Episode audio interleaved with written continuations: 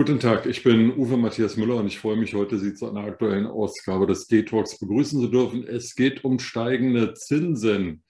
Nicht nur die Inflation galoppiert, naja, sie galoppiert noch nicht, sie trabt, aber auch die Zinsen steigen, gerade für Häuserbesitzer. Deswegen rede ich heute mit dem Vorstandsvorsitzenden der Deutschen Leibrentengrundbesitz AG. Ich hoffe, ich, hoffe, ich habe die Worte richtig platziert.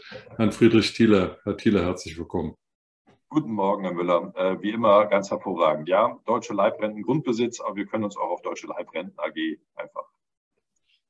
Was Ihnen lieber ist. Herr Thiele, 8% Inflation in Deutschland, etwas mehr sogar noch im Euroraum. Der Euro schwach wie seit 20 Jahren nicht mehr. Die Exporte sinken, also das, was Deutschland ins Ausland verkauft, Dafür werden die Importe, also vor allem auch Öl und Baustoffe und alles Mögliche, immer teurer. Es gibt zu wenig Handwerker. Ich habe das gerade selbst erlebt, anlässlich eines Wasserrohrbruchs hat es ungewöhnlich lange gedauert, bis da mal jemand im Blaumann vorbeikam. Und nun steigen auch noch die Bauzinsen innerhalb von einem Jahr, also Mitte Juli letzten Jahres waren sie etwa bei 1 Prozent, jetzt bei 3,5 Prozent. Ist der Traum vom Häusle besitzen geplatzt? Nein, so schnell geht das ähm, aus meiner Sicht nicht. Ähm, äh, viele dieser Themen sind ja schon lange in der Diskussion. Jetzt äh, sind sie in einer Übertreibung aus ähm, den, den, makroökonomischen Faktoren, einschließlich des Ukraine-Krieges, ähm, werden sie jetzt äh, sehr, sehr stark umgesetzt und, und, meines Erachtens auch ein bisschen übertrieben umgesetzt. Ähm, wir haben viele, viele Jahre gar keine Inflation gehabt. Insofern sind es vielleicht auch ein bisschen Nachholtendenzen. Ähm, ich würde jetzt das Kind nicht mit dem Bade ausschütten. Ähm, drei Prozent Zinsen haben wir viele, viele Jahrzehnte gehabt und auch deutlich darüber. Die, die, die Anstiegkurve ist jetzt sehr stark. Wir haben ja aber auch noch viele Menschen, die in den letzten Jahren die sehr günstigen Zinsen genutzt haben, langfristige Zinsbindungen abgeschlossen haben. Die sind ja jetzt erstmal sehr sicher. Ähm, aber wir haben sicherlich ein Ende des Preisanstieges von Immobilien. Ähm, ähm, weiter steigende Preise in diesem Bereich kann man sich sicherlich nicht leisten, wenn die Tilgungszinsleistungen deutlich ansteigen und auch die Baukosten gestiegen sind.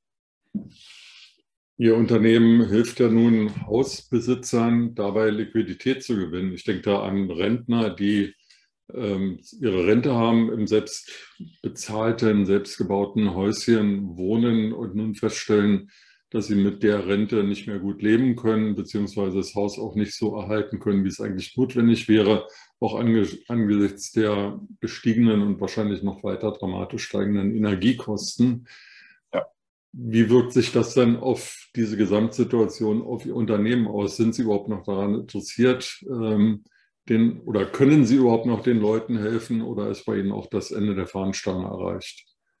Nein, wir haben unsere Konditionen nicht verändert. Ähm, äh, insofern bieten wir ähm, unsere äh, Rentenmodelle, Immobilienverrentungsmodelle noch genauso an wie vor einem Jahr.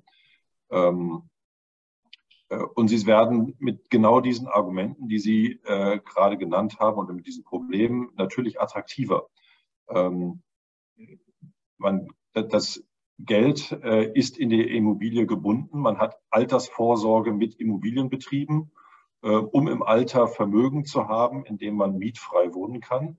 Insofern, wer ähm, viele Jahrzehnte äh, auf die eigene Immobilie gesetzt hat, hat erstmal alles richtig gemacht.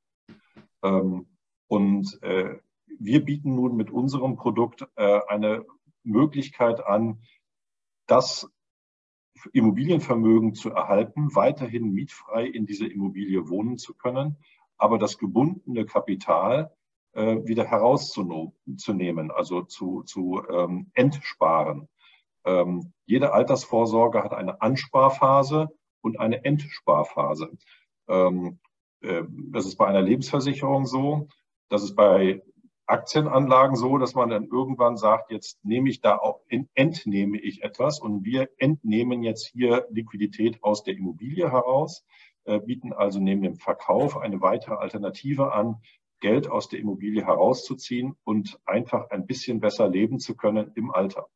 Der Vorteil der echten Immobilienverrentung äh, dort wo also eine Rentenzahlung an den Kunden ausgezahlt wird und er äh, ein lebenslanges Wohnrecht dinglich gesichert in der Immobilie hat, ist weiterhin, dass durch den Eigentumswechsel auf uns ähm, wir die Instandhaltungspflicht an der Immobilie übernehmen. Ähm, und ähm, wenn Sie, richtig gesagt haben, die Kosten dort steigen, es weniger Handwerker gibt, dann ist man eine wesentliche Sorge, äh, von einer wesentlichen Sorge befreit und trotzdem äh, weiterhin zufrieden in seinem Zuhause. Und das kalkulieren wir nachhaltig. das haben wir aber auch schon vor einem Jahr gemacht. Insofern äh, gibt es für uns keine Gründe, hier aktuell unser Preisgefüge zu verändern. Unsere Kunden bekommen genau dasselbe Verrentungsangebot wie, ähm, wie, wie vor, vor Jahresfrist. Und noch sind die Immobilienpreise ja nicht gefallen. Ja, wir haben immer noch sehr hohe Immobilienpreise. Insofern ist jetzt auch noch eine gute Gelegenheit, das äh, bisherige Preisniveau mitzunehmen. Ähm, und wir sind in unserer Refinanzierung aktuell nicht auf diesen Kapitalmarkt mit den höheren Zinsen angewiesen. Ähm, insofern sind unsere Konditionen gleich. Sie sprachen von Instandhaltungen. Bundeswirtschafts- und Klimaminister Robert Habeck empfiehlt ja den Einbau von Wärmepumpen anstelle von Gas- und Ölheizungen, weil Gas und Öl eben extrem teuer ist und langfristig wohl auch klimaschädlich. Abgesehen davon, dass es eben viel zu wenig Handwerker gibt, die diese Wärmepumpen einbauen könnten. Aber gehört denn zu den Instandhaltungsmaßnahmen auch, dass Sie für eine andere Heizung in den Häusern sorgen oder wird da mit Gas und Öl so lange geheizt, wie es geht? Also wir sorgen dafür, dass die Heizung funktioniert. Ja?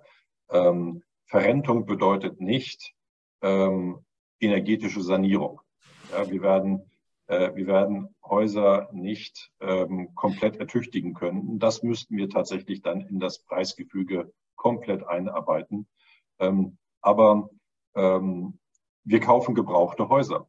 Wir kaufen Häuser, die 20, 30, 40 Jahre alt sind ähm, und äh, in ihrer gesamten Technik so sind. Es ist also, und, und wir machen einen Verrentungsvertrag ja über eine noch ähm, zu erwartende Lebenserwartung, die im, bei uns im Durchschnitt bei zehn Jahren und länger liegt. Das heißt, äh, Reparaturen an Dach und Fach und auch an der Technik können schon passieren.